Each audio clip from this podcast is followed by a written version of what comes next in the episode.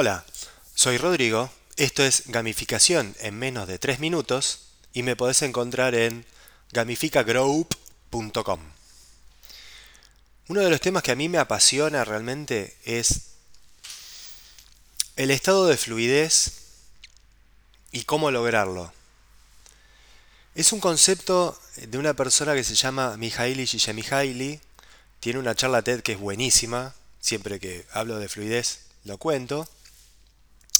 Y lo que dice en su, en su charla y en su teoría es que hay un vínculo directo entre las habilidades, el desafío y lo que hace que produzca que nosotros queramos atravesar ese camino. Van a encontrar distintas gráficas, distintas formas de mostrarlo, algunas con un círculo, otras con una escalera.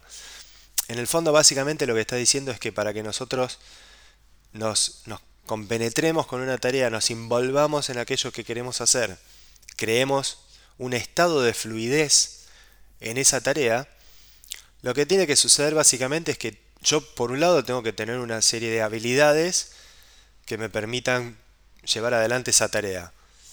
Y por el otro lado lo que tengo también es un desafío que me llama a realizar esa tarea.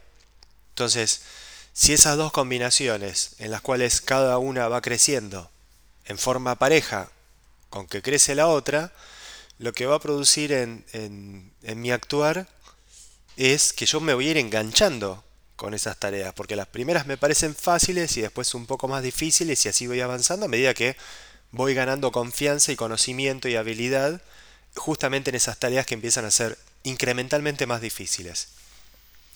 Hay un tema que necesitamos desmistificar y es el siguiente. Entiendo que es imposible crear estado de fluidez en todas las tareas laborales todo el tiempo de, trabajo. Es prácticamente imposible. Lo que sí es posible es entender cuáles son los puntos de verdad dentro de la que es la experiencia del empleado y a partir de esos puntos de verdad identificar cuáles son esas habilidades y cuáles son esos desafíos que se le van a proponer al colaborador. Si eso hasta en algún lugar permite a que el employee defina y decida sobre el camino que quiere recorrer y el grado de dificultad o el grado de incremento en la habilidad, mejor aún. Y más todavía si el feedback que se recibe es lo más cercano al momento en el cual se produce la acción. Eso es básicamente lo que dice Mihaly Csikszentmihalyi en la charla TED, claramente lo explica mucho mejor que yo, véanla, está buenísima.